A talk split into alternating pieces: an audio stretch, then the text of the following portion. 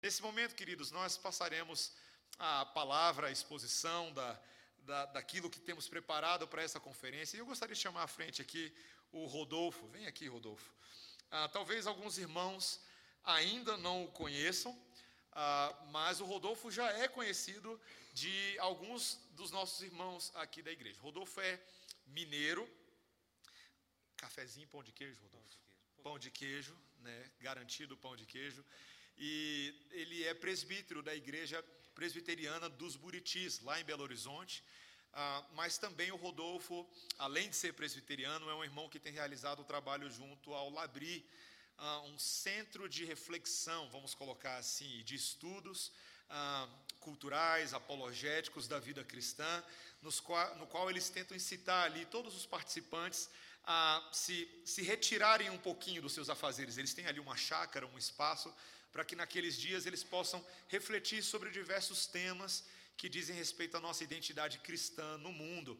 E eles têm feito um trabalho muito bom, é inspirado no Labri, o Labri Brasil é inspirado no trabalho que o Francis Schaeffer começou ah, lá na Suíça, Francis Schaeffer, um famoso apologeta ah, reformado, presbiteriano, e que desejava ver o Evangelho, a verdade de Deus, transformando a vida das pessoas. E o Labri Brasil tem tentado fazer isso também. O Rodolfo fica à vontade para falar um pouquinho mais do trabalho que eles realizam. Mas para nós é uma alegria ter o Rodolfo aqui. Nesse momento nós vamos orar por ele. Ele será o nosso preletor durante esses três dias, para que o Senhor o use, o abençoe e também abra os nossos corações para a verdade. Oremos ao Senhor.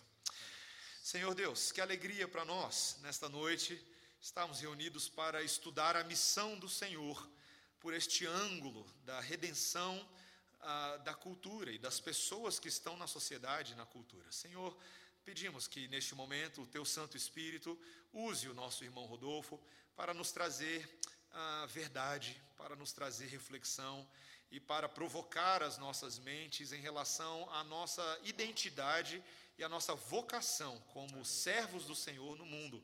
Usa o nosso irmão e também abre os nossos corações. Teu Santo Espírito trabalhe profundamente nas nossas mentes, nas nossas crenças, no conjunto de valores que possuímos, para que ao término desta conferência todos nós possamos estar um pouco mais conformados ao Senhor Jesus em sua mente, em seu coração e na sua missão em relação ao mundo. Amém. É o que nós te pedimos em nome de Jesus. Amém. Amém. Deus te abençoe, meu irmão. Computador do Rodolfo vai ser utilizado para projeção. Cumprimento a todos, com a paz de Cristo, né? um abraço, trago da Igreja Presbiteriana do bairro Buritis, em Belo Horizonte, minha esposa Cintiane, nossas duas crianças ficaram lá, Beatriz e o Pedro. E queria dizer que é uma alegria né, compartilhar, né, como o reverendo Mateus disse, eu conheço já alguns irmãos aqui, alguns já estiveram no Labri.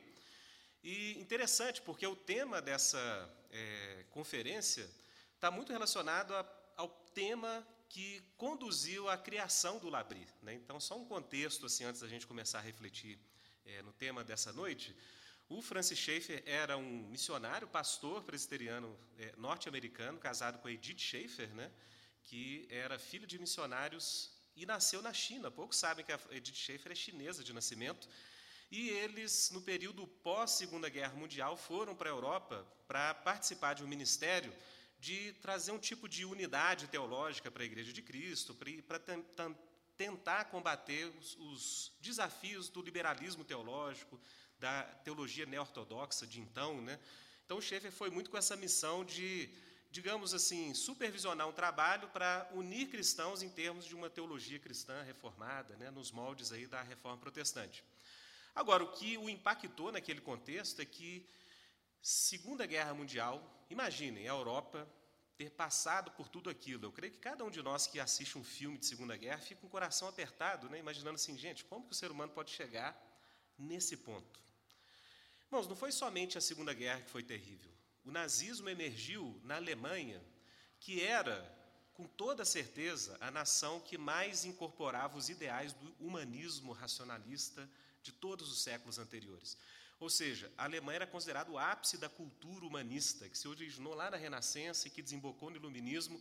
Então, se você pega o século XIX na Alemanha, os maiores filósofos, os maiores artistas, todos estavam ali gravitando naquele espaço, e foi dessa nação ou seja, desse projeto cultural humano, que era o ápice das ambições humanistas, né, de alcançar por meio da razão uma cultura plena, uma vida justa, uma moral é, incorruptível, que era a crença dos humanistas modernos, foi justamente dessa nação que surgiu esse regime que aterrorizou o mundo e até hoje né, nos leva a refletir a que ponto a maldade humana pode chegar.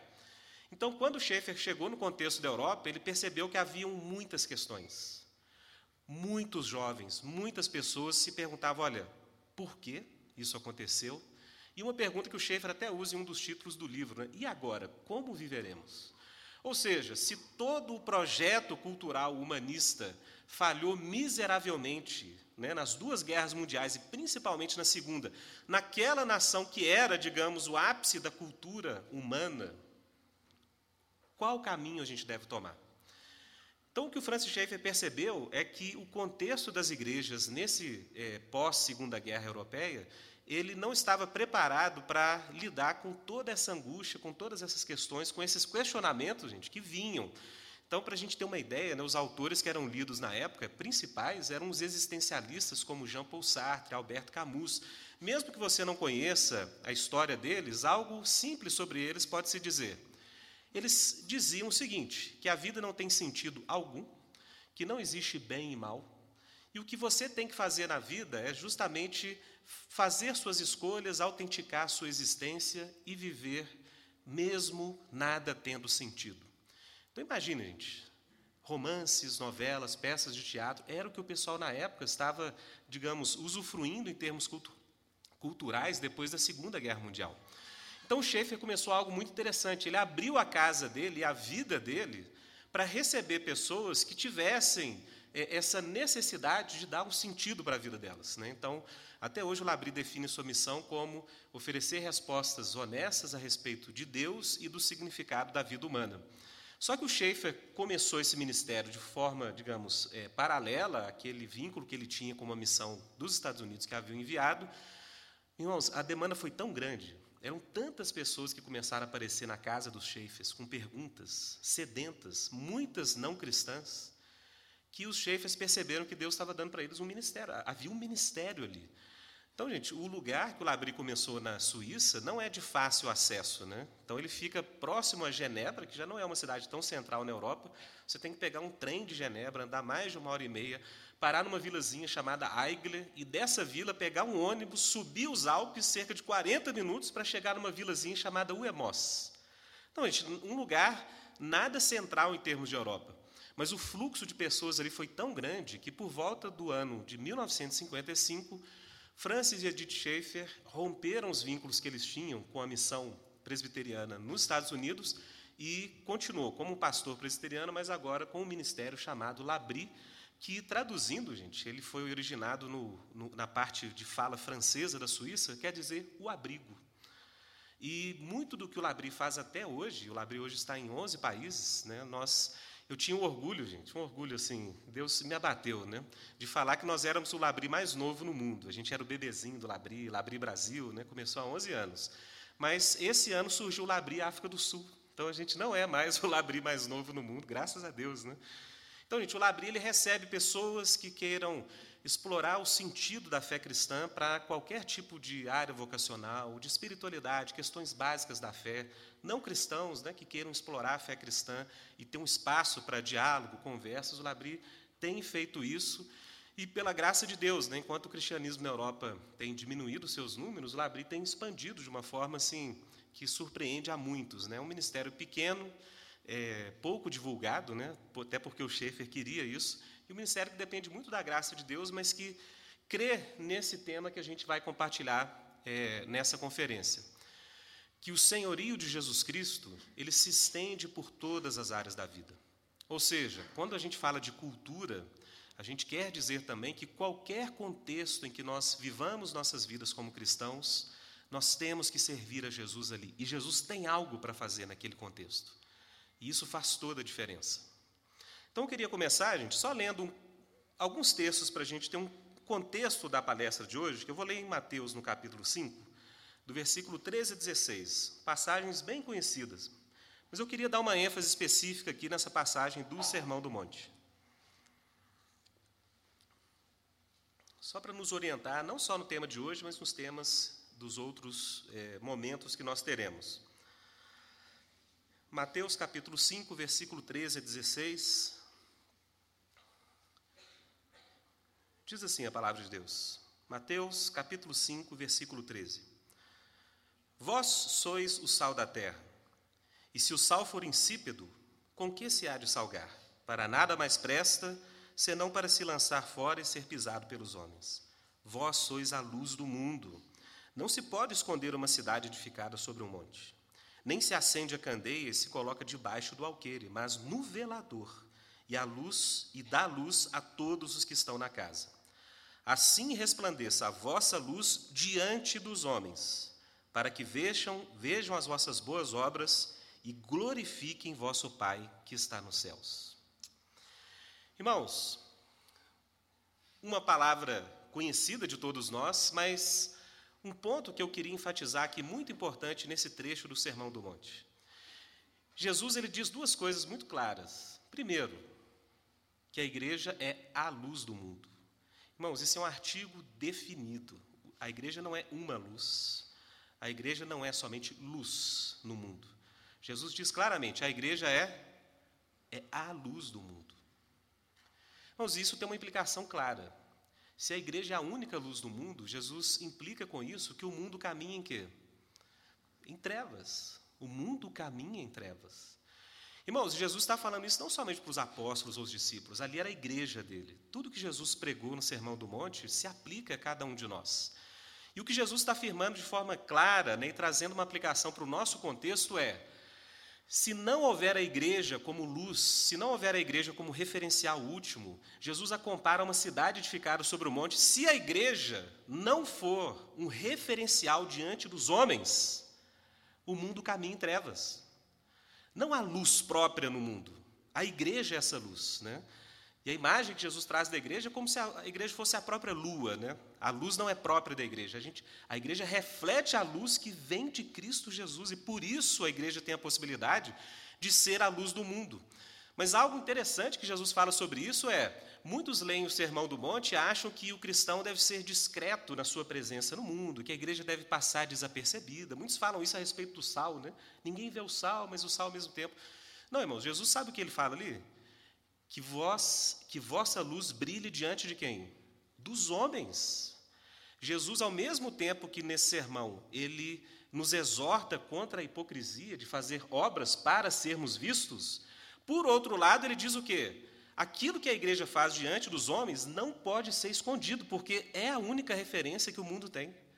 É a cidade edificada sobre o monte. Se a igreja ocultar a sua luz, o mundo caminha em trevas. Irmãos, e Jesus diz: olha, portanto, assim, é, assim façai vossas boas obras diante dos homens, para que eles, vendo as vossas boas obras, isso conduz a quê? Glorifiquem vosso Pai que está nos céus. Ou seja, as boas obras que a igreja produz diante dos homens, e aqui eu, eu amplio o sentido de boas obras, que não são somente obras éticas, né, individuais, é, como fazer caridade aos outros, ajudar alguém, são obras no sentido amplo. Né? Tudo que nós fazemos que oferece referencial para as pessoas conduz à glória de Deus. Não somente ilumina o mundo, mas conduz à glória de Deus. Irmãos, a teologia protestante em geral colocou e exaltou esse princípio né, de que o fim último de todas as coisas é o quê? Né, como diz a primeira pergunta do Catecismo Breve de Westminster. Qual é o fim último do homem? É glorificar a Deus glorificar a Deus e desfrutar da sua presença eternamente. Irmãos, no sentido de cultura, isso tem muitas implicações. Porque Jesus está dizendo que essa instituição, essa, esse agrupamento humano, essas pessoas que foram chamadas para refletir a minha luz, vão ser, diante do mundo, o único referencial que esse mundo tem. E isso tem implicações culturais profundas. Porque, de fato, irmãos, algo que tem sido feito hoje, muitos acusam a igreja de ter cometido coisas ruins no passado, e a gente não pode se isentar de que a igreja, sim, errou muitas vezes, mas quanto mais eu estudo o tema, mais eu chego à conclusão de que, se não fosse a igreja de Jesus, durante dois mil anos, iluminando a história da humanidade, irmãos, esse mundo seria muita, mas muita treva. A gente não tem noção do bem, das coisas boas que a Igreja de Jesus já, já é, projetou nesse mundo, já promoveu. E isso, irmãos, em sentido também cultural. Então é bom a gente ter esse contexto para saber que a igreja tem uma tarefa diante do mundo de ser luz referencial, e isso tem também a ver com o que a igreja faz diante do mundo em todos os domínios da vida. E eu vou falar um pouquinho sobre isso essa noite e introduzir um tema muito importante que é o cristão e a cultura no contexto da missão. Então, eu li esses versos para a gente ter essa noção clara de que Jesus, sim, quer que a igreja seja esse referencial. A igreja não pode se furtar a essa responsabilidade que Jesus colocou diante dela. E a igreja tem esse potencial por causa do próprio Cristo e do Espírito que sustenta a igreja. Mas eu vou começar falando sobre esse tema, dizendo o seguinte: que os, os horizontes da missão da igreja se estreitaram em termos culturais, eu vou dizer aí nos últimos um século e meio para dois séculos. Tá? Ou seja, o testemunho que a igreja cristã já teve em termos de presença cultural, de ser luz no mundo e de conduzir sociedades inteiras e de realmente ser o referencial último que as pessoas tinham, isso foi de alguma forma perdido, não totalmente, mas foi estreitado o testemunho cristão nos últimos dois séculos. E eu vou dizer um pouquinho das, das causas desse estreitamento que eu vou dizer. Mas antes, só para testificar da veracidade disso, né? Irmãos, uma coisa que a gente pode ter toda certeza: cristãos na história da igreja sempre tiveram uma expressão cultural no seu sentido de missão. Ou seja, a igreja sempre foi um tipo de expressão de missão, não somente de evangelismo, de ganhar pessoas individuais, mas também, irmãos, de fomentar a luz para uma cultura, ou de fomentar a plenitude para culturas humanas inteiras. E a história da humanidade testifica disso. Então, vou dar alguns exemplos para a gente refrescar a memória. Né? No Labri, gente, a gente costuma. Eu tenho dado aula em universidades e ensino médio também. Irmãos, eles não nos ensinam isso na escola, tá? Não nos ensinam isso na escola. Mas algo que eu desafio todo cristão a fazer.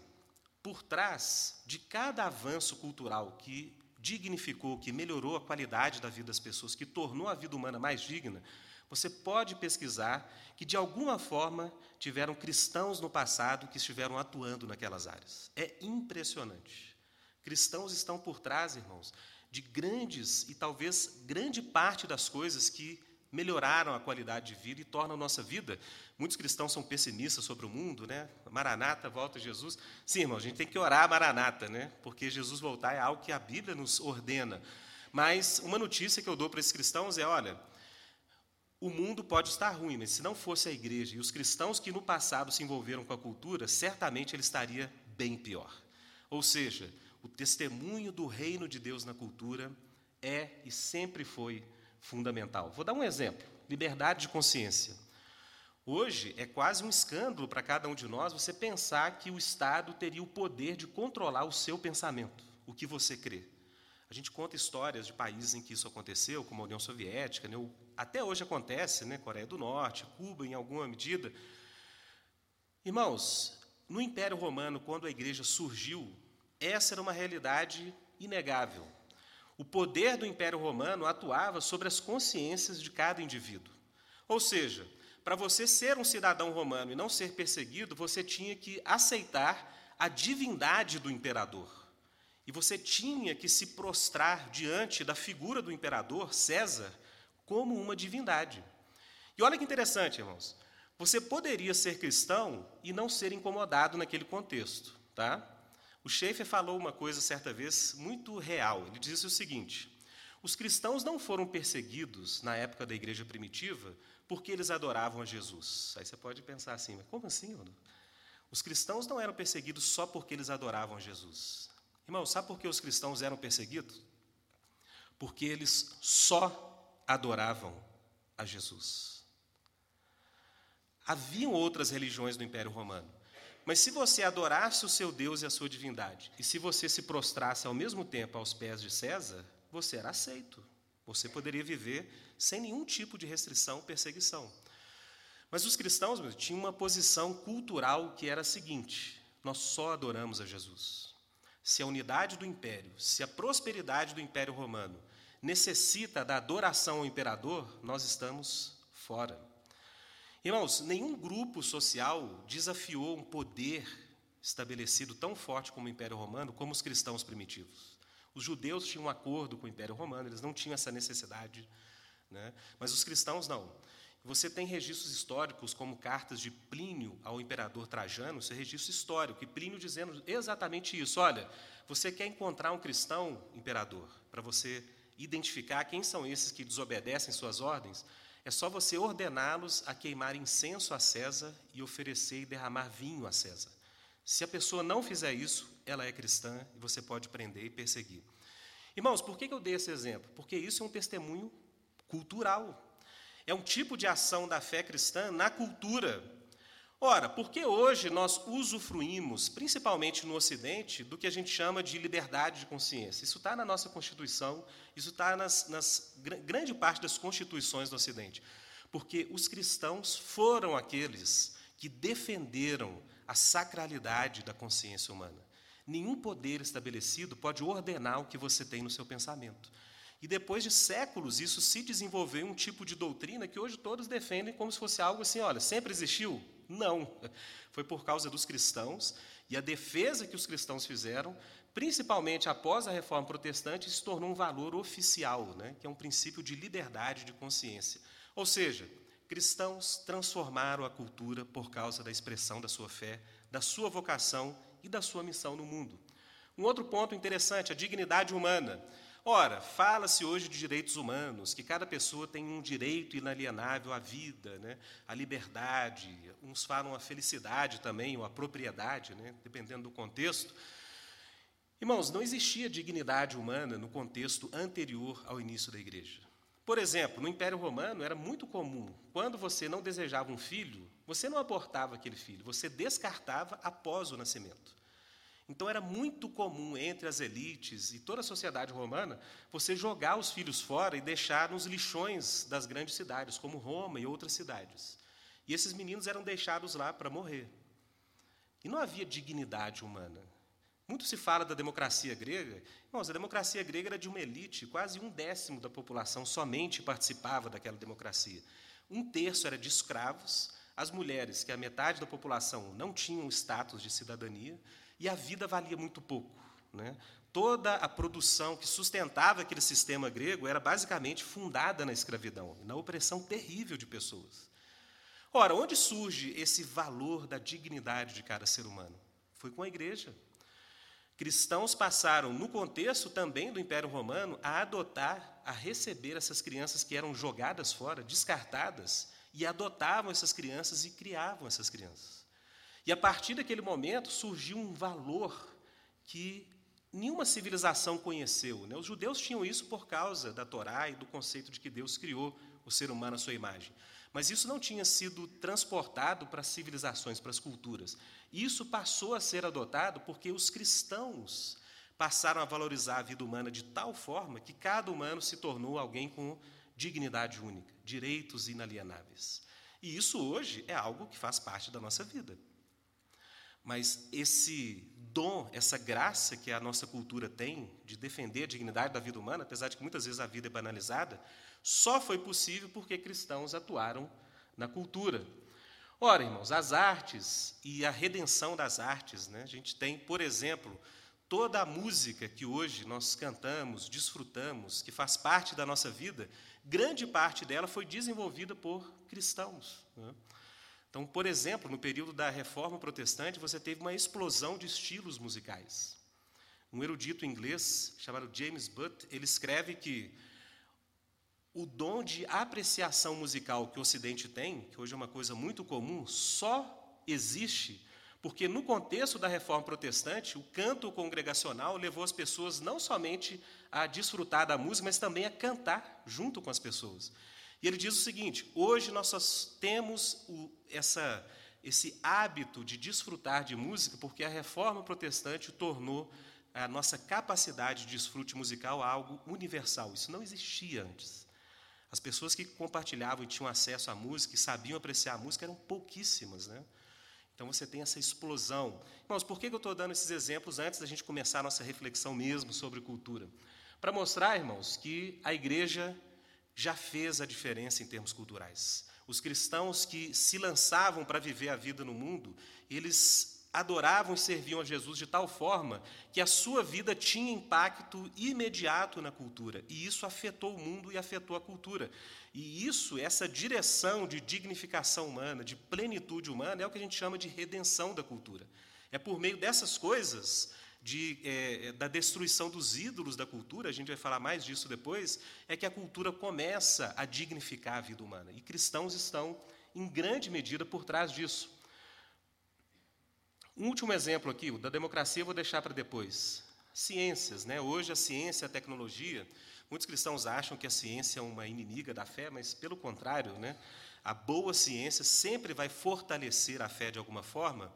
Irmãos, maior, o maior salto científico que a humanidade já testemunhou, ele se deu no século XVII na Inglaterra com a primeira criação de uma associação científica que tinha um status de produção científica fora do controle do Estado, fora do controle da própria igreja institucional.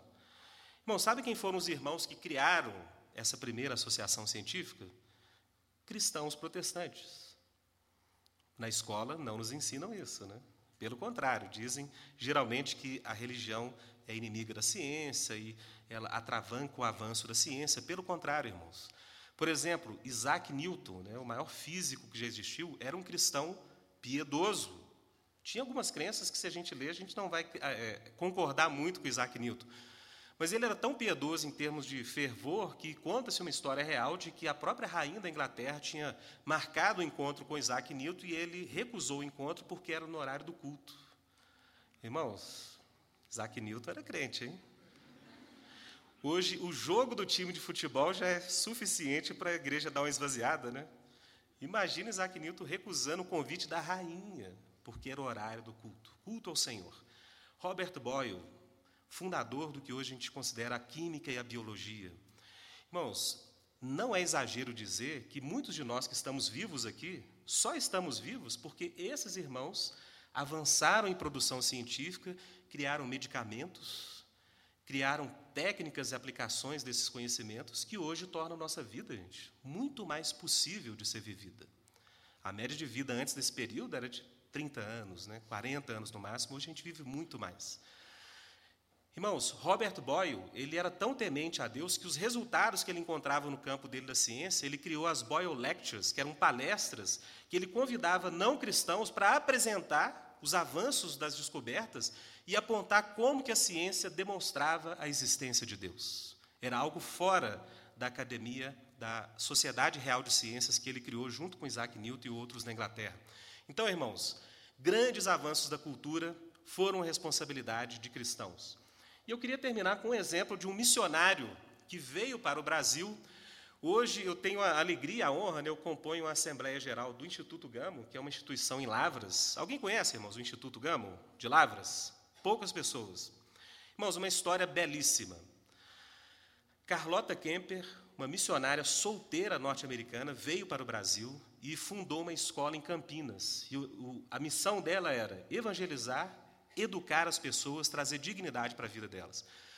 Houve, houveram vários, houve vários surtos de febre amarela na região e eles tiveram que se mudar de Campinas e procurando um lugar para fundar de novo essa escola, longe desses surtos de febre amarela que acometiam a região de São Paulo, eles encontraram Lavras. E algumas pessoas de Lavras que nem eram protestantes falaram: não, vem para cá, a gente vai alugar um sítio, uma chácara e vocês podem começar aqui a escola.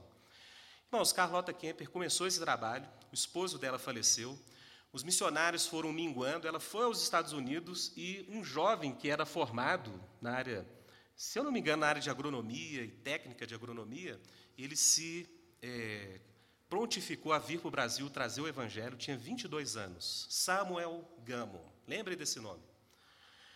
Chegando em Lavras, ele apoiou o trabalho da escola, que era essa escola que depois levou o seu nome. E vejam que interessante. A finalidade da missão para esse missionário aí do século XIX, o Gammon, esse ano está fazendo 150 anos, é uma das instituições cristãs mais antigas do Brasil, protestantes, 150 anos. O Gamo chegou que conclusão? De que a terra na região de Lavras era muito rica, havia muito potencial para plantio, mas não havia técnica, não havia conhecimento para fazer aquilo acontecer. Ou seja, a missão de Gama não era somente pregar o evangelho para que as pessoas fossem para o céu e para a eternidade, mas era também o quê? Trazer plenitude para a vida das pessoas. E ele começou então e reuniu alguns técnicos do Brasil, trouxe alguns de fora, e eles começaram uma escola em Lavras chamada Escola Superior de Agronomia de Lavras, chamada ESAL. Irmãos, para quem conhece a região de Lavras, hoje a UFLA, Universidade Federal de Lavras, é uma continuação da ESAL, que foi criada por um missionário cristão. A UFLA hoje tem 22 mil estudantes. Ela é considerada hoje a melhor universidade na área de agronomia, veterinária, engenharia florestal do Brasil. Foi iniciada por um trabalho de um missionário. Mas um missionário que tinha uma ênfase. Levar o evangelho não era somente converter indivíduos, era o quê? Era expressar o senhorio de Cristo sobre todas as coisas. O Gammon hoje tem a escola e uma faculdade também, que eu também tenho dado aulas lá, Irmão, são mais de 6 mil alunos, é a melhor instituição de educação de toda a região. Lavras hoje é chamada Atenas de Minas Gerais. Né? Não sei se vocês já ouviram falar isso. Lá tem a UFLA, 22 mil, tem várias universidades, ela é um polo de referência universitário para a região. Irmãos, onde começou essa semente de transformação da cultura? Um trabalho de um missionário cristão chamado né, Carlota Kemper e depois o Samuel Gamo.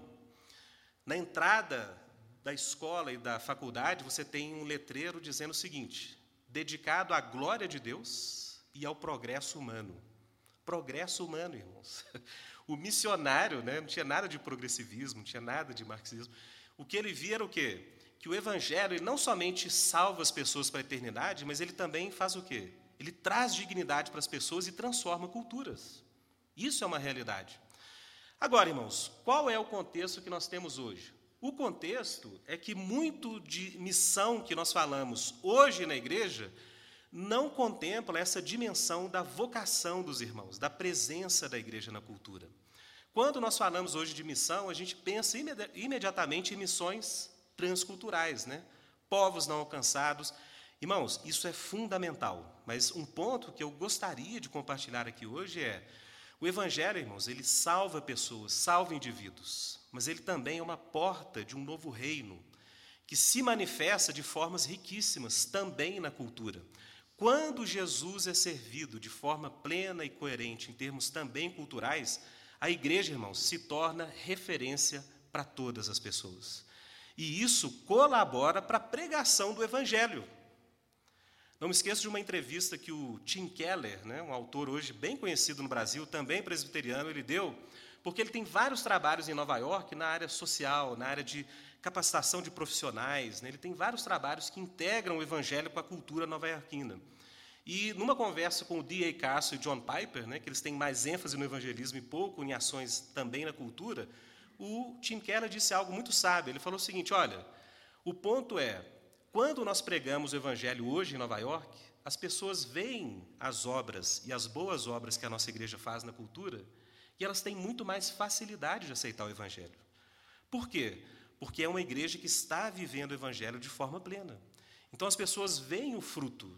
E o Tim Keller falou de forma clara, por isso eu não vejo uma tensão entre o evangelismo e os nossos trabalhos que eles chamam de obras de misericórdia. Por quê?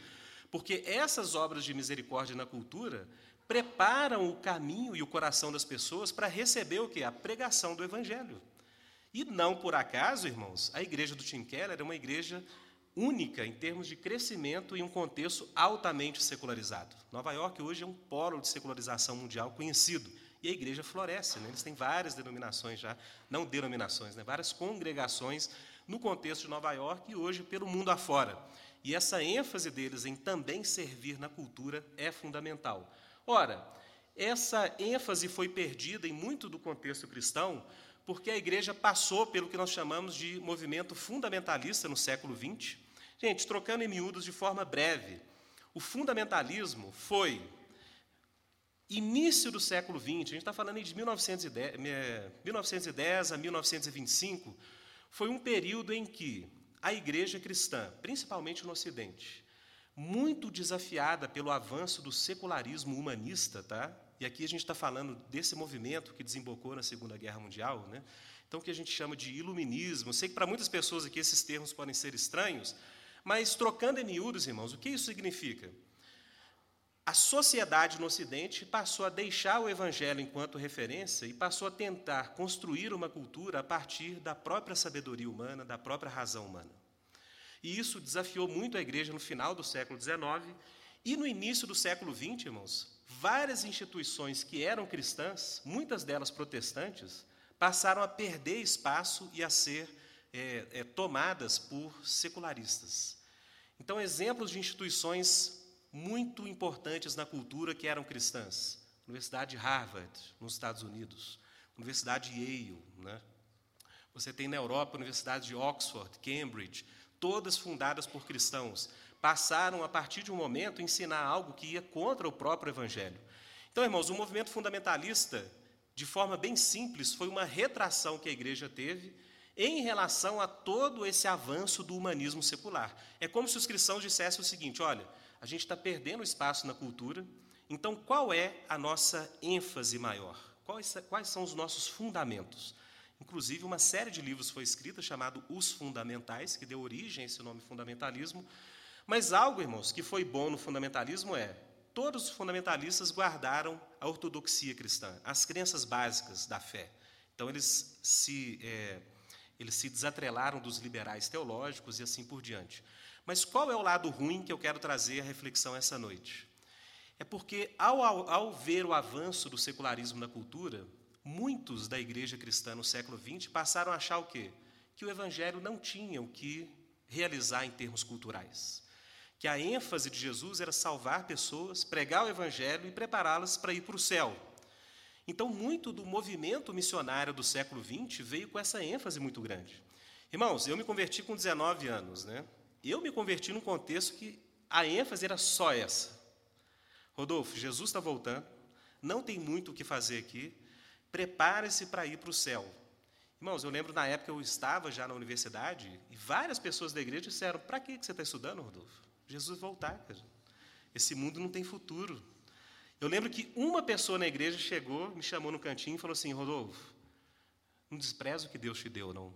Se você está naquela universidade, Veja isso como algo de Deus. Irmãos, um irmão. Agora, a maioria das pessoas na igreja tinha essa ênfase, né? Olha, qual é o sentido da nossa vida? Pregar o evangelho, converter pessoas, indivíduos e preparar-se para ir para o céu, porque Jesus está voltando, assim, a ênfase na volta de Jesus era muito intensa, né? no sentido assim, não tem nada para fazer nesse mundo. Ora, irmãos, essa ênfase do movimento fundamentalista levou a igreja a perder a capacidade que ela sempre teve de realizar isso que a gente leu em Mateus, de ser de fato uma cidade edificada sobre o monte, de ser de fato uma luz que ilumina todo o mundo, que é vista pelos homens e é uma referência. Então, essa ênfase do evangelho, com uma ênfase de não atrelar missão à cultura, ela fez com que a igreja perdesse grande parte da sua capacidade, irmãos, de glorificar a Deus diante de todas as coisas na criação de Deus. Diante de glorificar a Deus a tal ponto que as pessoas vissem a igreja como uma referência última, como última esperança. Ora, uma igreja que não liga para o mundo, provavelmente vai começar a receber desconfiança do próprio mundo. Irmãos, eu não me esqueço região de Belo Horizonte tem várias minas no entorno, né? Para quem conhece BH, Nova Lima, então em Nova Lima tem uma mina grande lá da Morro Velho, né? Que foi hoje é da Anglo Gold. Enfim, alguma coisa aconteceu nessa mina e houve um tremor de terra na região de BH. E eu lembro essa noite eu acordei, eu já tinha me convertido e orei a Deus, falei: "Que é isso, Deus? O mundo está acabando?" Gente, em Belo Horizonte você sentir um tremor de terra, assim, é uma vez na vida, né? Qual não foi minha surpresa, irmãos? No outro dia eu li os jornais e as manchetes, irmãos. Depois eu fiquei muito envergonhado. Na época eu não fiquei tanto porque eu não tinha muito essa noção. As manchetes eram que vários grupos de cristãos saíram na rua de madrugada cantando louvor a Deus, porque o fim do mundo ia chegar. Você imagina isso?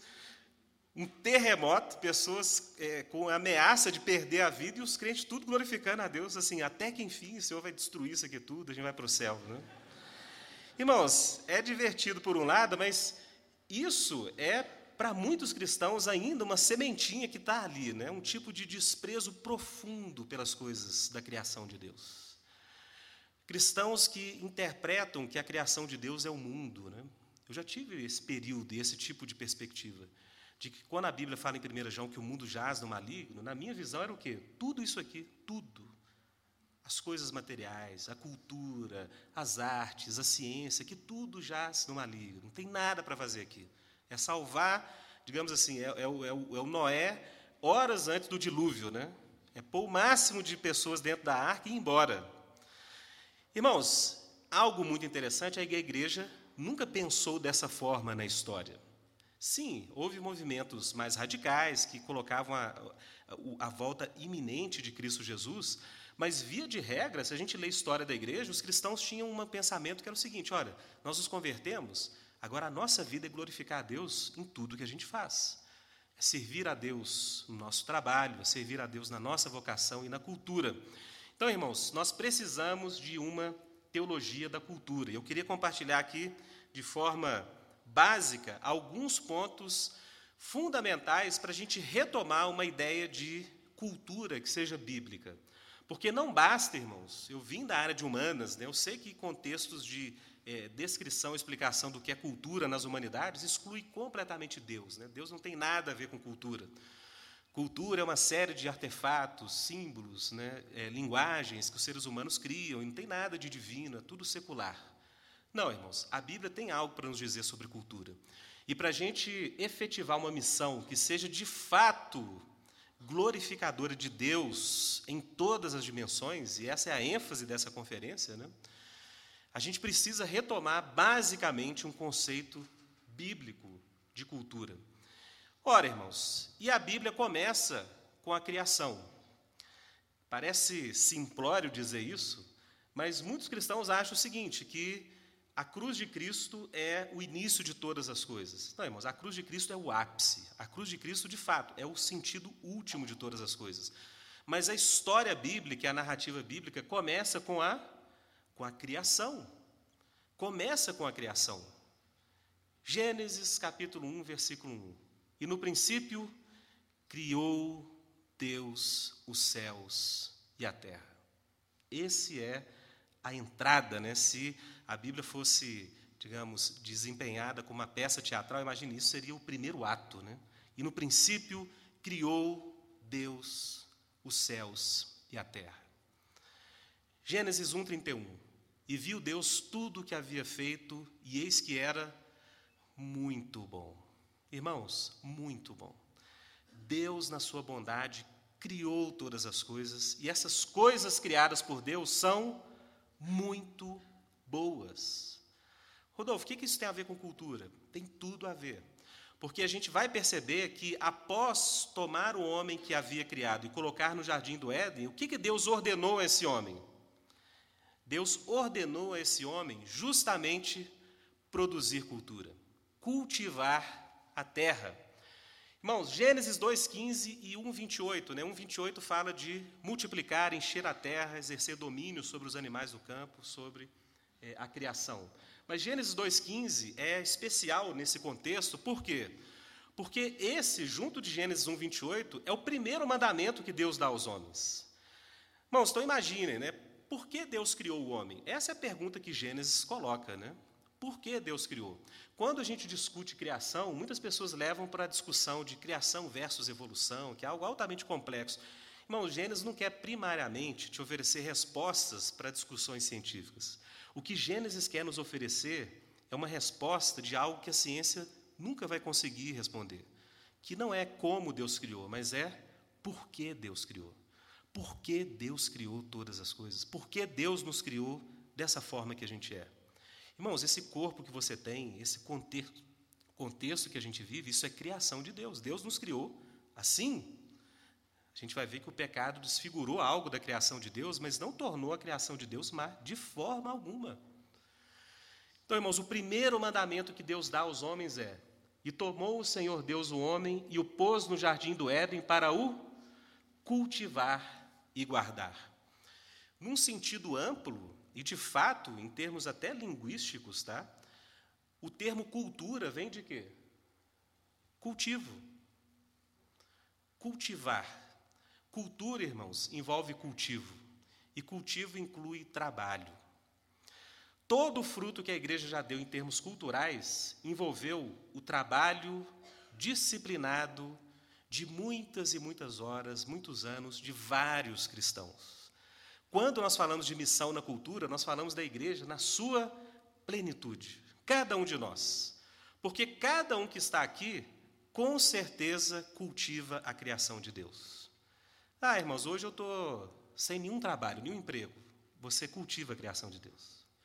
Você exerce poder sobre a criação de Deus. De alguma forma, irmãos, muito misteriosa, a gente pode dizer o seguinte: qualquer ser humano, mesmo aquele que, aqueles que não creem em Deus, eles obedecem ao mandato cultural.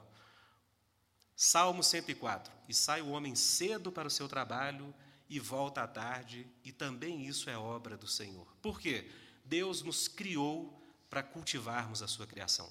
Deus não nos criou, irmãos, para vivermos um tipo de paraíso muito proclamado por filmes, né? A Rede Globo é mestre. Quando a Rede Globo mostra cenas do céu, irmãos, eu, hoje me dá uma preguiça. Por quê? Você já percebeu que geralmente as imagens de paraíso, né, tanto de céu quanto do paraíso antes do pecado, é de um ócio profundo. Não tem nada para fazer, né? Não tem nada para fazer. Você está lá na eternidade. Só. Eu lembro, tinha uma novela, costumo falar assim, eu brinco assim, foi antes de eu converter, né? Não, eu, tinha uma novela chamada A Viagem, não sei quem lembra. Antônio Fagundes, o povo morreu. Gente, ele ficava lá no céu com as roupas brancas, assim, luminosas, não tinha nada para fazer. Pode perceber, irmãos, todo o céu não bíblico, não tem nada para fazer, o povo acaba pecando. Porque o que, que eles faziam? Fofocavam de quem estava vivendo na terra. Gente, mas a Marta vai casar mesmo com o Rodrigo? Possível isso. Ora, gente, se não tem nada para fazer, você acaba falando da vida dos outros, né? Irmãos, por que, que a gente até brinca com isso, mas por que é importante a gente pensar sobre essas coisas?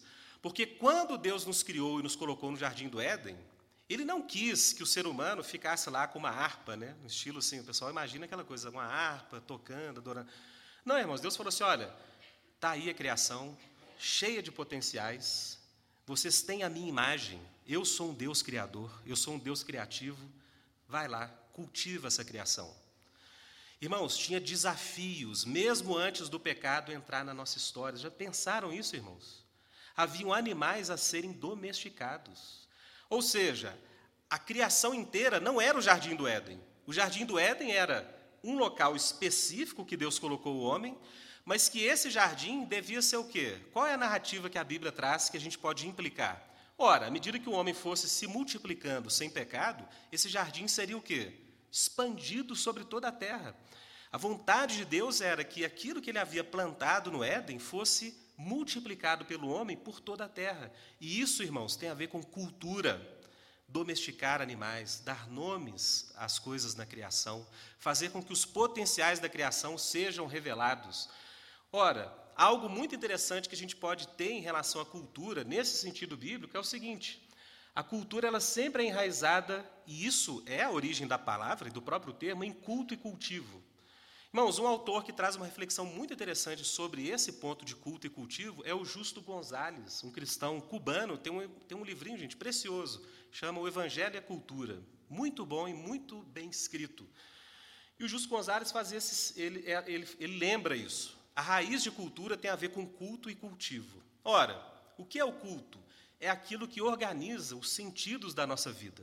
É aquilo que organiza a nossa identidade. Irmãos, Sempre, toda cultura vai ter alguns, um, um princípio organizador, que pode ser ou Deus, ou pode ser algum tipo de ídolo. Mas toda cultura tem que organizar os seus sentidos internos para fazer com que a vida tenha sentido, e isso evoca algum tipo de adoração a algo, coloca um horizonte diante do ser humano. Toda cultura tem um tipo de culto, mesmo a cultura secular. Seja o mercado, seja o dinheiro, né? seja é, o bem-estar social, algo é colocado naquilo que dá o sentido para a vida das pessoas. Ora, a cultura tem uma dimensão interna de culto, mas a cultura também sempre lida com os desafios que a criação de Deus coloca para nós. Nós temos que plantar a terra, cultivar, criar técnicas. Isso, gente, é cultivo. Nós temos também que lidar com essa dimensão por meio do trabalho. Então, essa dinâmica de culto e cultivo é muito interessante, irmãos, e me perdoem a minha habilidade aí no meu PowerPoint, né, minha habilidade gráfica. O pessoal já reclamou, falou, Rodolfo, por que você não colocou cabelo na mulher? Eu falei, não sei, irmãos. Até hoje eu não sei. E, eu, e sempre o pessoal pergunta e eu não altero. Mas, enfim, esse aqui é o casal, né, para a gente ter uma imagem. Adão e Eva. Olha que interessante. O contexto de Eva surgir na narrativa bíblica é justamente o quê? Olha que interessante, irmãos. Porque Adão precisava de uma auxiliadora. Porque o trabalho cultural era excessivo para ele. Irmãos, um parêntese importante. É óbvio que Deus criou homem, homem e mulher. É óbvio. A Bíblia diz isso, Gênesis 2. No dia em que Deus criou o homem, macho e fêmea os criou. Então, gente, a mulher não foi um pensamento posterior de Deus. O que a Bíblia traz que é muito rico é o seguinte: que mesmo no paraíso perfeito, Deus queria ensinar uma coisa para o homem: que tudo que ele faz não pode ser só. Porque qual é o ensinamento que a Bíblia traz ali? Não é bom que o homem viva só. Então, a imagem que a Bíblia traz é que Adão precisava de auxílio para essa tarefa cultural e que ele procurou entre as criaturas, ele não achou uma criatura que lhe fosse semelhante, e Deus então traz Eva. É óbvio que isso estava no plano de Deus, mas Deus quer mostrar o seguinte, irmãos, que o mandato cultural, que a vida na criação de Deus é uma vida que basicamente precisa de parceria, principalmente da família. A família é o núcleo de tudo aquilo que existe e é possível em termos culturais. Então, a mulher é fundamental para essa tarefa cultural. Né? Interessante isso que a Bíblia traz. Porque Adão, quando vê a mulher, o que, que ele fala? Finalmente, essa é osso, osso dos meus ossos e carne da minha carne. Né? Por isso se chamará varoa. Então, gente, é auxiliadora idônea. O contexto que a Bíblia traz, Adão no Éden e Eva emergindo ali, claro, no dia que Deus criou, Deus já tinha isso como propósito, é que o ser humano teria que o quê?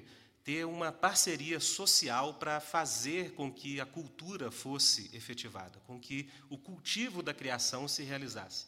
Irmãos, é algo muito interessante, então, a imagem que nós temos é essa, né? Claro, de forma aqui bem é, é, simbólica. Né? Nós temos a terra com seus potenciais. Então, gente, por que, que Gênesis fala que haviam rios, o, e havia o Tigre, o Eufrates, o Guion, o Pison? A Bíblia fala, gente, em Gênesis, os irmãos que são muito assim tende a espiritualizar tudo, pode olhar Gênesis e falar assim, gente, o que está falando aqui de a pedra de ônix, o sardo, o berilo? Vocês lembram disso? O ouro daquela terra era excelente. Por que, que a Bíblia traz isso? Ora, é dizendo o seguinte: a criação de Deus ela é plena de potenciais. Você tem resinas, você tem minerais, você tem leis que possibilitam o avanço da cultura, e a Bíblia está dizendo foi nesse contexto altamente rico que Deus criou que Deus colocou o homem e o ordenou para quê? Cultivar aquela terra, produzir cultura. Irmãos, então, cultura nesse sentido assim, C maiúsculo, né? não estou falando aqui de expressões culturais específicas, né? cultura afro, cultura nordestina, não. Estou falando cultura naquilo que é parte da nossa vida enquanto seres humanos. Irmãos, cultura tem a ver com você deixar a sua marca enquanto humano na criação de Deus. Deus deixou essa possibilidade para nós. Tudo que leva à assinatura de ação humana na criação de Deus, nesse sentido é o quê? Cultura. Irmãos, então uma pergunta básica. A cadeira que nós estamos sentados aqui, vocês estão sentados, é cultura? É. Foi feito por um ser humano? Teve criatividade, teve empenho, trabalho? Sim, é cultura. A cama que a gente dorme é cultura? É. Irmãos, a língua que a gente fala é cultura? Claro, o ser humano já veio falando, né? Mas o português é um tipo de evolução e criação humana, cultural. Irmãos, nesse sentido, uma pergunta simples que muitos cristãos têm dificuldade de responder: o cristão pode viver fora da cultura? Não. Por quê? Porque Deus nos criou como seres culturais. Não há como viver fora da cultura.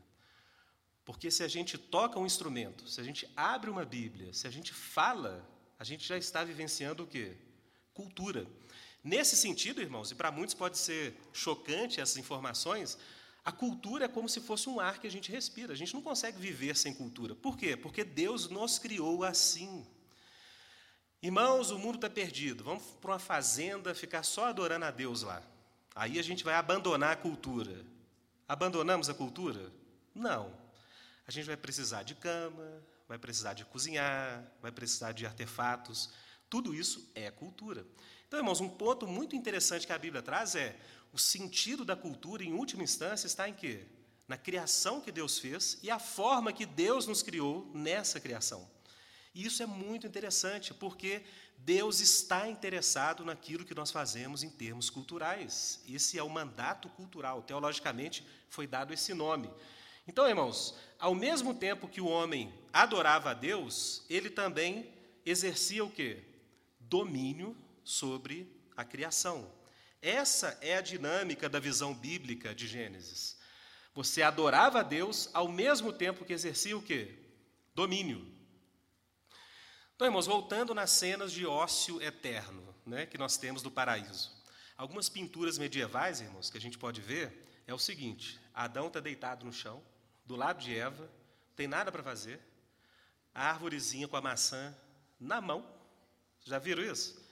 A árvorezinha está assim, gente, não tem nada para fazer, por que a gente não vai pegar essa maçã aqui? Não, irmãos. Quando Deus criou os seres humanos, sem pecado, sem nada que tivesse distorcido a vontade de Deus naquele contexto, o ser humano tinha vários desafios que a criatividade dele, a ação cultural humana dele, iria adicionar à criação de Deus. Deus é glorificado nisso. Sabe por quê, irmãos? Porque Deus é o Deus criador por excelência. E nós carregamos a imagem de Deus. Então, imagem de Deus não é somente santidade e justiça, mas também o potencial que os humanos têm de criar coisas. Claro, sempre dependendo da criação de Deus. Irmãos, então um princípio básico que vai nos orientar quando a gente falar de missão e cultura. Todo trabalho ou missão que os cristãos fizerem na cultura relevante, que realmente gere fruto, depende de trabalho. Trabalho é um elemento fundamental quando nós falamos de missão na cultura. Por que, que isso é importante? Porque muitos cristãos, irmãos, e eu fui é, discipulado num contexto muito é, que é, espiritualizava tudo de muitas formas, os irmãos achavam o seguinte: olha, a gente tem que mudar a política no Brasil, a igreja tem que ser luz na política. E o que, que os irmãos faziam?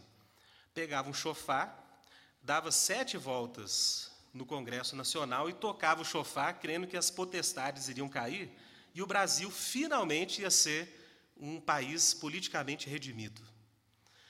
Ou o tanto de ato profético que as igrejas fizeram. Vocês participaram desse movimento, irmãos? Eu tenho até vergonha de contar meu passado, sabe? Mas era isso, irmãos. Irmãos, o jovem está na droga. Então vem um jovem da igreja aqui. Nós vamos fazer um ato profético desse jovem aqui. Nós vamos abraçar ele, ele vai ser reconciliado com o amor de Deus. Mas aí todas as potestades ligadas ao crime, ao tráfico de drogas vão cair. Finalmente, nossa cidade vai ser liberta do tráfico. Irmãos, não deixa de ser um trabalho, né? Mas, um trabalhinho, digamos assim, bem sem vergonha esse, né? Por que, que a ênfase aqui é importante sobre o trabalho, irmãos? Porque tudo que a igreja sempre fez no mundo, que trouxe a glória de Deus em termos culturais, isso exigiu o quê? Muito trabalho, muita disciplina, muito empenho. Vou dar um exemplo interessante. Tem um livro que se chama Behind the Screen, é de cristãos que lidam na área do cinema, que é um desafio muito grande. Irmãos, uma roteirista já idosa deu uma palestra em Los Angeles, no contexto que surgiu esse livro, e disse o seguinte para aqueles jovens: Meus irmãos, em Cristo Jesus, muitos querem fazer missão na África do Norte, Janela 1040, né, que estava na época, estava a ênfase toda, e ela disse o seguinte: Olha, você quer encontrar um lugar que precisa muito de missão cristã? Está aqui, ó, Hollywood. Está aqui. Hollywood é talvez uma das instituições que mais influenciam o mundo, aqui do nosso lado. E o número de cristãos lá é mínimo.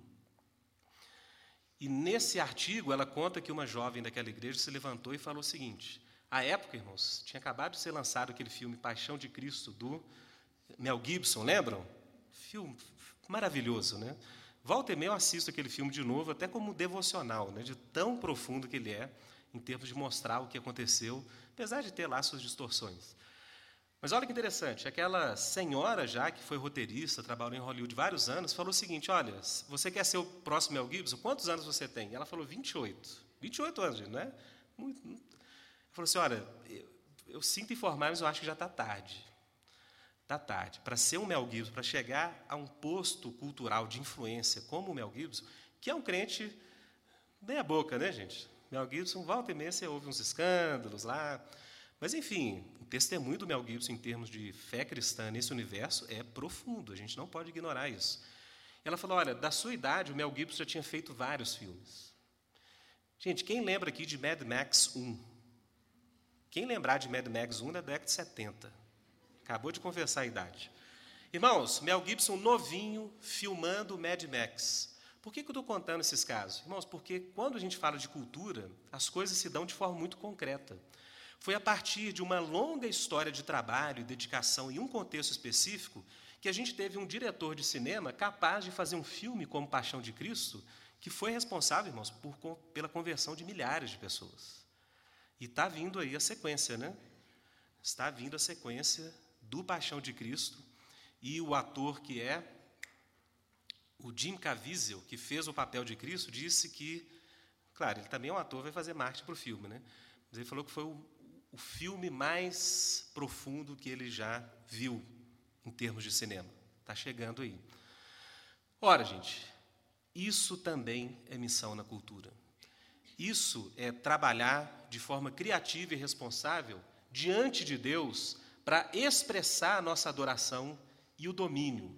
Mas, claro, irmãos, eu vou seguir aqui para a gente fazer algumas considerações né, é, finais. Alguns trechos bíblicos, eu falei para o reverendo Mateus, quem quiser esses slides depois eu posso disponibilizar, tá? Mas veja bem, o ato de criar e cultivar estava relacionado desde o início com a imagem de Deus nos homens, isso que eu falei. Um outro ponto, o homem tinha que expandir esse jardim, isso tem a ver com cultura. Então, irmãos, você que trabalha ensinando crianças, você que é, trabalha no contexto do lar, né, de educar os filhos, Todas essas atividades refletem esse mandamento de Deus. A pergunta é: será que a gente realmente tem feito aquilo que Deus nos chamou a fazer de forma realmente a expressar o seu reino? Ou nós temos visto o nosso trabalho somente como o nosso ganha-pão, ou somente como o nosso trabalho secular, onde não tem nada a ver com Deus e o seu reino? Ou a gente tem visto o trabalho até mesmo como algo que a gente tem que suportar até que finalmente a gente vá para o céu? Então, esse ponto é fundamental. Cultura estava na intenção de Deus desde o princípio. Então, o homem refletiria a imagem de Deus por meio da criatividade e do trabalho.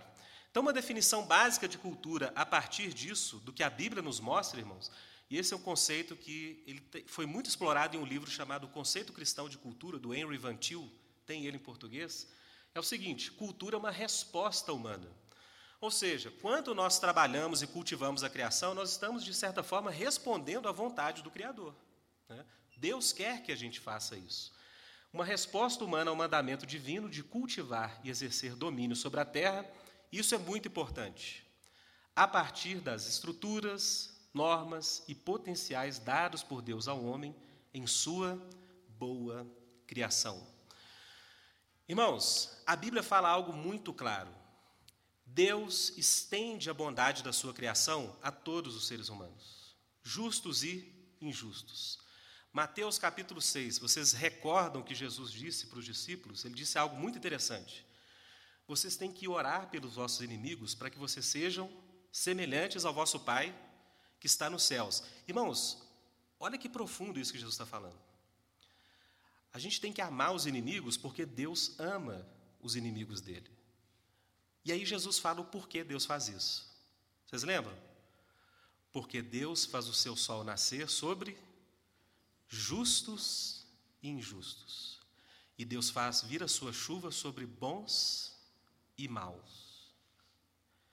Irmãos, isso é profundo. O que Jesus está dizendo é o seguinte: mesmo os inimigos de Deus desfrutam cada momento das suas vidas das coisas boas que Deus criou um perseguidor, odioso de Deus, ele desfruta das estruturas boas da criação, do sol, da chuva, da possibilidade de ter filhos, criar uma família, trabalhar. É por isso, irmãos, que muitas vezes a gente fica indignado, falando: Meu Deus, eu te sirvo com tanta é, né, tanta dificuldade muitas vezes. Às vezes eu vejo o meu vizinho que nem é cristão e o cara está lá prosperando. Irmão, sabe por que, que o ímpio prospera? É porque Deus ainda não acertou as contas com a sua criação e todas as suas criaturas. Por isso que em Salmo 73, o que, que Deus diz para Asaf? Asaf, espera, não inveja o ímpio não. Sabe por quê? Porque Deus coloca essas pessoas muitas vezes em lugares escorregadios. Mas vai vir o juízo. As coisas vão ser acertadas certo dia. Mas por enquanto, Deus é gracioso com seus inimigos. Por isso, irmãos, que não cristãos podem ter uma vida digna, ter um bom trabalho, criar uma família, morrer feliz, né? Como o Azaf fala, os filhos dos ímpios são fortes, belos, tal, e eu estou aqui passando dificuldade. Por quê, irmãos? Isso se chama, em termos teológicos, graça comum. Deus estende a bondade da sua criação a todos, aqueles que creem nele e aqueles que não creem. Por isso, uma das virtudes do cristão é a paciência. A gente tem que saber esperar. A gente tem que saber se alegrar em Deus e saber que o juízo final vai acertar todas as contas. Mas por enquanto, irmãos, as boas dádivas da criação são estendidas a todos os seres humanos. Por isso o não cristão faz boa música, por isso o não cristão produz de alguma forma boa ciência, e por isso, irmãos, o cristão pode dialogar de uma forma positiva com a cultura. Por quê? Porque tanto o cristão quanto o não cristão desfrutam, em última instância, da dádiva de Deus. Qual é a diferença do cristão? É que ele reconhece isso. E isso glorifica a Deus. Reconhecer que todas as coisas, em última instância, procedem de Deus. Irmãos, uma lei da criação de Deus, uma somente, que Deus retirar do nosso contexto, a nossa vida se torna impossibilitada. Vou dar um exemplo básico: a lei da gravidade. Alguém já agradeceu a Deus pela lei da gravidade? ninguém, eu creio que ninguém, né? Irmãos, você já pensou que se não fosse essa lei que atua sobre os corpos físicos, a nossa vida seria impossível?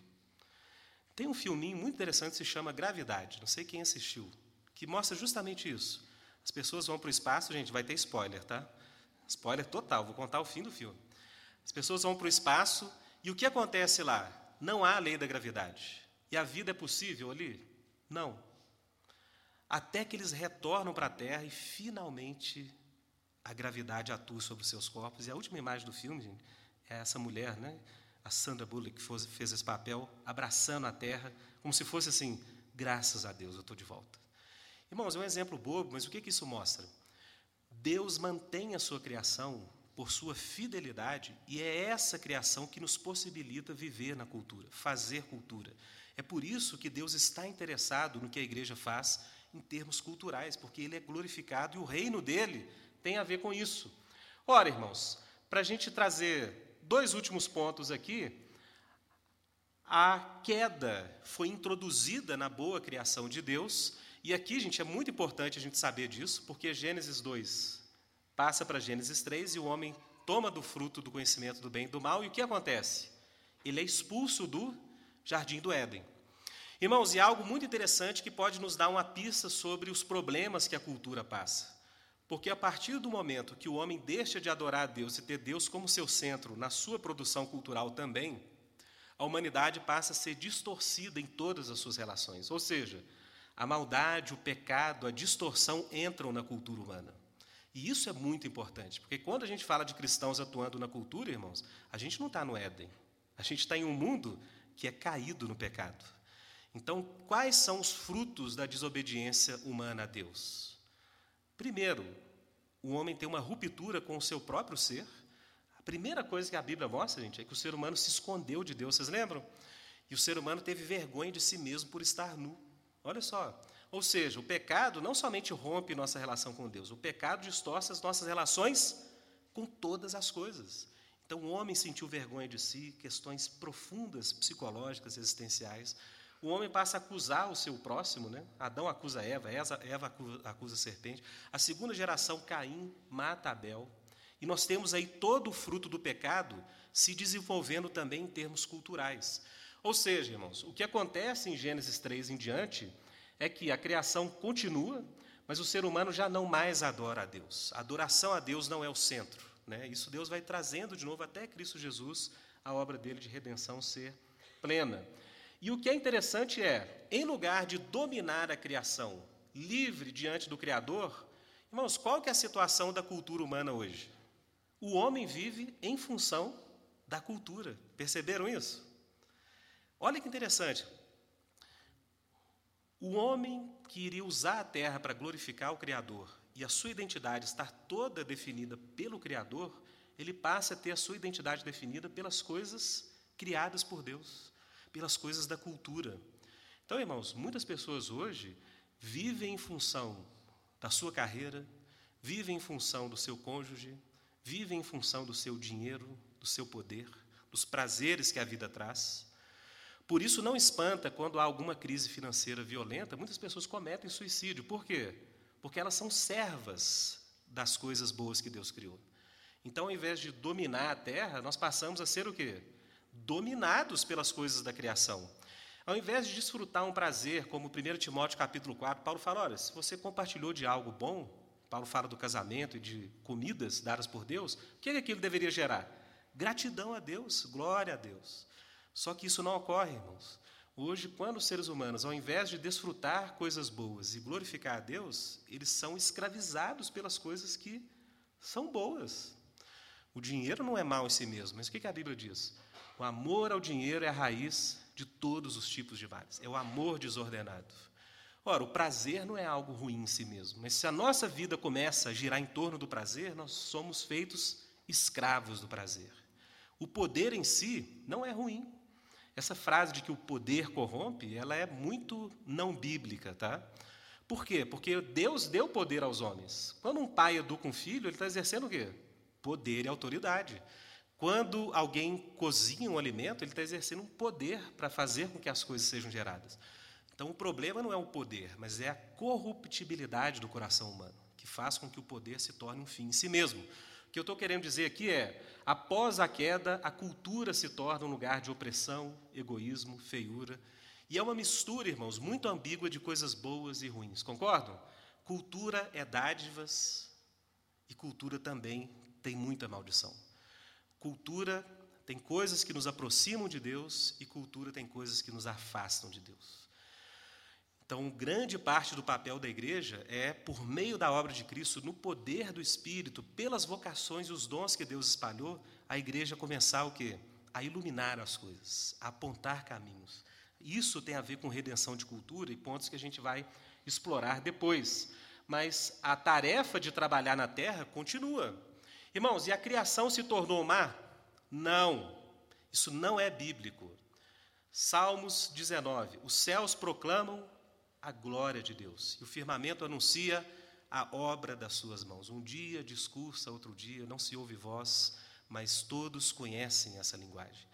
Ou Romanos 1, versículo 18 a 25, muito claramente, porque os atributos invisíveis de Deus, tanto o seu eterno poder quanto a sua divindade, são claramente manifestos nas coisas que foram criadas Irmãos, se a criação manifesta a glória e a bondade de Deus, ela não pode ser má. Então, o que a Bíblia diz é: foi introduzido um mundo de incredulidade, um mundo de trevas, que é um reino que tem a ver com a vida humana e a cultura humana, e esse ambiente é o que a Bíblia diz que jaz no maligno. É o que João diz: esse mundo sem Deus, que vive na incredulidade. Isso sim jaz no maligno.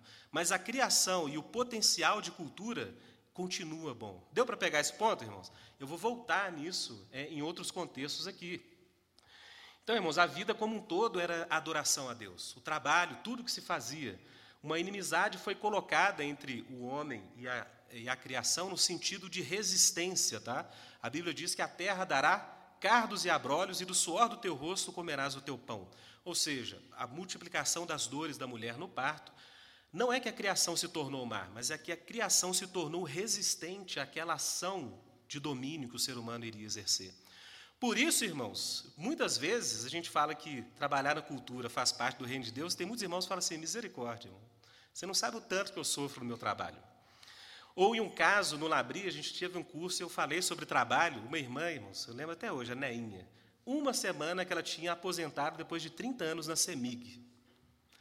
Eu falei assim, irmãos, vocês sabem que provavelmente existe toda a probabilidade bíblica que na eternidade nós vamos continuar fazendo algum tipo de trabalho. Quando eu falei isso, ela falou assim: irmão, está repreendido em nome de Jesus. Está repreendido. Vem falar de trabalho agora, não. Na, na eternidade, então, não quero nem saber.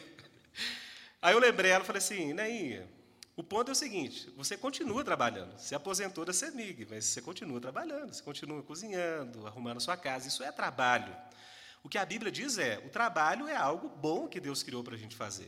O que a queda trouxe é que esse trabalho se tornou penoso, muitas vezes alienante, muitas vezes sofrido, porque agora o mundo tem opressão. E isso, irmãos, influencia a cultura de forma fundamental. Por isso nós falamos de redenção da cultura. Por isso nós falamos que a igreja tem um papel de apontar direções para a cultura. Porque o que a Bíblia demonstra é que depois da queda, a cultura humana que era para expressar a glória do jardim de Deus se tornou autônoma e fechada a Deus. E o maior exemplo disso, Gênesis 11, Babel. Irmãos, qual é o centro dessa cidade chamada Babel? O que, que havia no centro? Uma torre. Olha que interessante. Irmãos, Babel na Bíblia não é somente algo histórico que ocorreu. Babel, ela também é incorporada em um sentido é tudo aquilo que representa, irmãos, o mundo caído. Por isso que em Apocalipse, quando os anjos finalmente exercem juízo sobre a terra, qual é a linguagem que Apocalipse exige? É, demonstra. Finalmente caiu Babel, a Babilônia, a cidade que fazia comércios de almas, que oprimia. Ou seja, Babel é um símbolo também de tudo que expressa uma cultura cujo centro, irmãos, olha que interessante, não está a adoração a Deus o centro está o quê? A autonomia humana e o desafio humano à glória de Deus. Porque qual que era a finalidade da torre? Os homens chegarem por seus próprios esforços até os céus. E Deus vem e mistura as línguas. E aí a gente tem tudo aquilo que segue em Gênesis. Mas olha que interessante, irmãos. A cidade dos homens tem uma torre que representa o orgulho humano no seu centro. Não surpreende a gente vê hoje que os lugares hoje com mais poder financeiro, o que, que geralmente eles constroem? Qual que é a competição? Quem tem o maior prédio? Irmãos, é Babel isso. Vocês pode perceber, Dubai constrói um prédio de 800 metros. Aí agora na Arábia eles estão construindo um de quase um quilômetro de altura. Ou seja, essa ideia de que a sociedade humana pode, pelos seus próprios esforços, se manter sem referência a Deus, é uma expressão de queda, é uma expressão de Babilônia. Isso é Babilônia. Porque quando nós temos a imagem da cidade da Nova Jerusalém, o que, que nós temos no centro da cidade? Os irmãos lembram? E no centro da cidade havia um jardim, irmãos. O jardim está de novo no centro. É cidade? É. A cultura humana é incorporada na eternidade? De alguma forma é. É cidade. Mas o que, que a cidade tem no centro? um jardim. E no centro desse jardim existe a árvore da vida. E a folha da árvore trará cura para as nações. Um grande mistério, não pergunte por que a Bíblia fala isso. As folhas das árvores da vida trarão cura para as nações. Grande mistério, né? Mas o que a Bíblia traz de imagem forte para nós é: quando Deus restaurar finalmente o seu reino e a sua glória, de novo, no centro vai estar o jardim de Deus não vai ser mais o orgulho humano, não vai ser o poder humano. E isso tem a ver com a visão que a igreja tem de cultura. Porque o último capítulo, e eu vou encerrar por aqui, é que a redenção em Cristo Jesus, irmãos, inclui a criação. E, de alguma forma, irmãos, inclui aquilo que nós fazemos na cultura. Por exemplo, Romanos 8, 19 23, Paulo fala muito claramente, porque a criação também geme até agora com dores de partos, aguardando o momento da sua redenção, porque a criação também será redimida. Irmãos, toda a criação será redimida. O Colossenses capítulo 1, eu vou expor esse, esses versos aqui no domingo. A Bíblia fala muito claramente que por meio de Cristo Jesus, Deus está reconciliando consigo mesmo todas as coisas, tanto as que estão nos céus quanto as que estão na terra. Então, a redenção de Deus inclui sua criação. A redenção de Deus inclui os propósitos originais que Deus tinha. Então, Deus não vai destruir sua criação e o que existe em termos culturais que é bom, Deus não ignora essas coisas, mas Deus quer incorporar isso na glória devida ao seu nome e à expressão do seu reino. Então, o lugar do trabalho da cultura está incluído na redenção. 1 Pedro 3,4, muito claramente, os dons que Deus nos deu são para serviço, para manifestar a justiça de Deus. Ou em Isaías 60 e Apocalipse 21, 27, a Bíblia diz claramente que na Nova Jerusalém, na eternidade, irmãos, Apocalipse 21 é imagem não do milênio, é a imagem da eternidade. É a eternidade. E a imagem que Apocalipse traz, irmãos, que pode ser surpreendente para muitos de vocês, é que haverão cidades, haverão nações, e essa mensagem que Apocalipse diz, que os reis da terra trarão sua glória à Nova Jerusalém, é uma profecia que ela tem já uma antecipação em Isaías 60, de 5 a 11.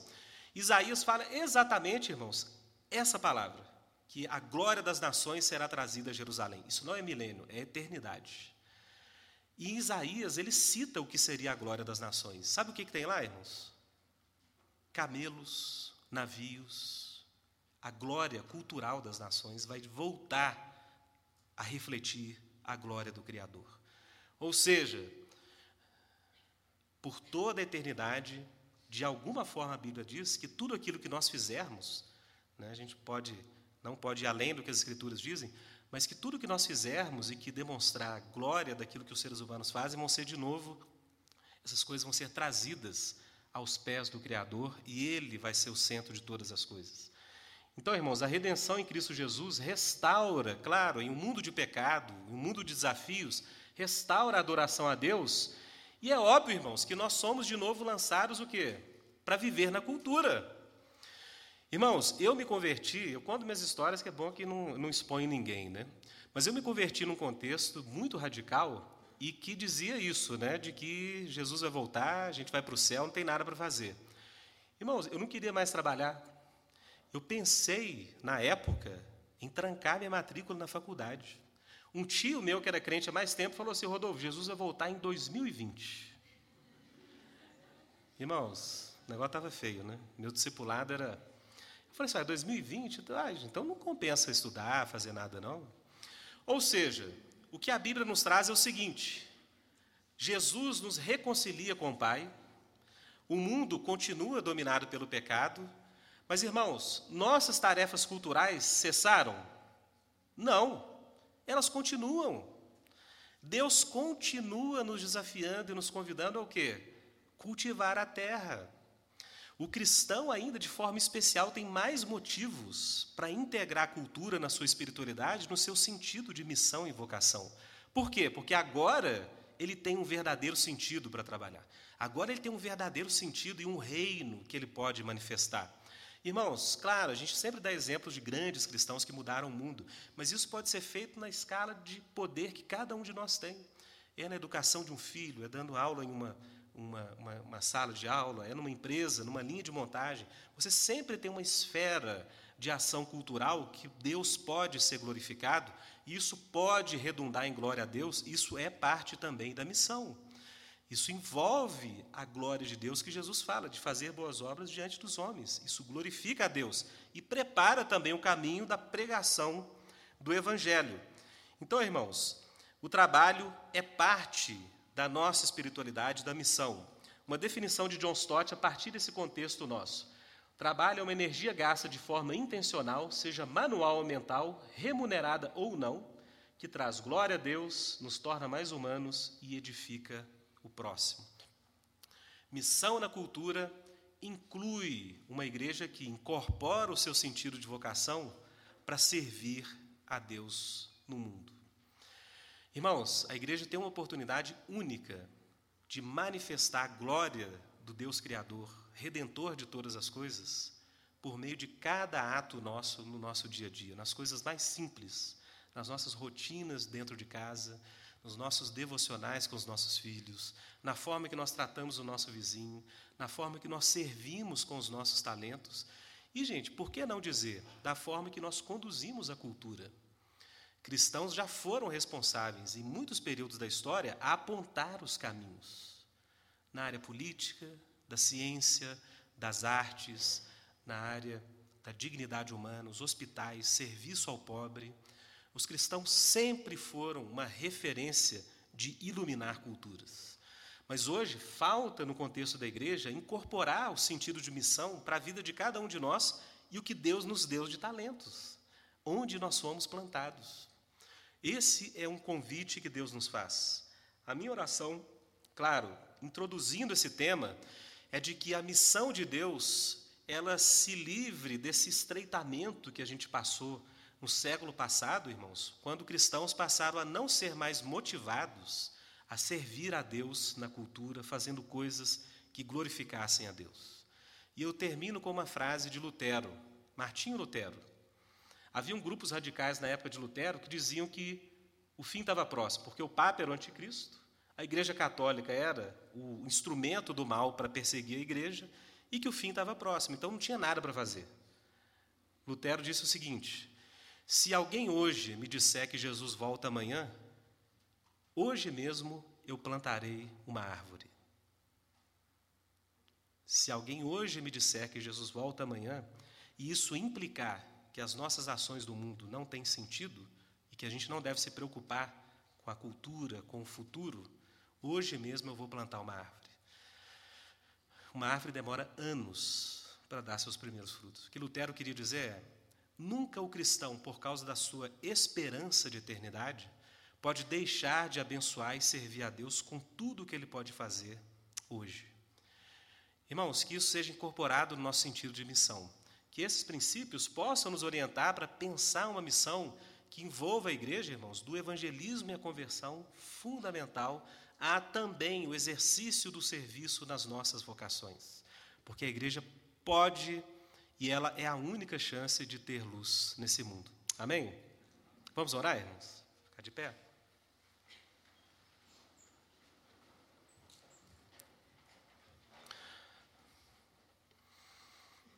Como eu disse, eu vou, durante esses dias, explorar diversos, diversas implicações da missão na cultura. Né? Isso aqui foi uma introdução de um tópico mas eu espero que Deus tenha semeado algo no nosso coração que vai dar um fruto e um horizonte para a nossa vida, né?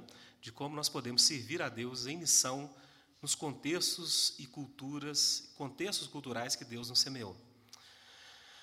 Senhor nosso Deus, Pai, nós queremos te agradecer, Deus, porque a tua palavra nos afirma que a tua criação é boa e de que tudo o que nós fazemos, Pai, na sua criação depende, em última instância, da sua bondade, das suas dádivas, daquilo que o Senhor nos dá de forças, talentos, energia, criatividade. Ô oh, Pai querido, e nós sabemos que em Cristo Jesus a igreja tem um potencial, Deus, de apontar para o mundo também em termos culturais que só o Senhor salva e que o Senhor é aquele, Pai, que criou todas as coisas e que redime todas as coisas por meio do teu poder. Pai, que o coração de cada um aqui seja inspirado a discernir contextos em que nós podemos servir como missionários na cultura que o Senhor nos plantou. Se nós temos o chamado de ir para outra cultura, que nós obedeçamos, mas se nós ficamos na nossa cultura, que nós tenhamos essa consciência de que o Senhor tem algo para fazer em qualquer contexto de vida que nós estejamos. Pai, nós te agradecemos por isso, Pai, no nome de teu filho Jesus e pedimos que, pelo poder do teu Espírito, o Senhor realize a tua vontade. Em nome de Jesus, amém. Amém, irmãos. Deus abençoe.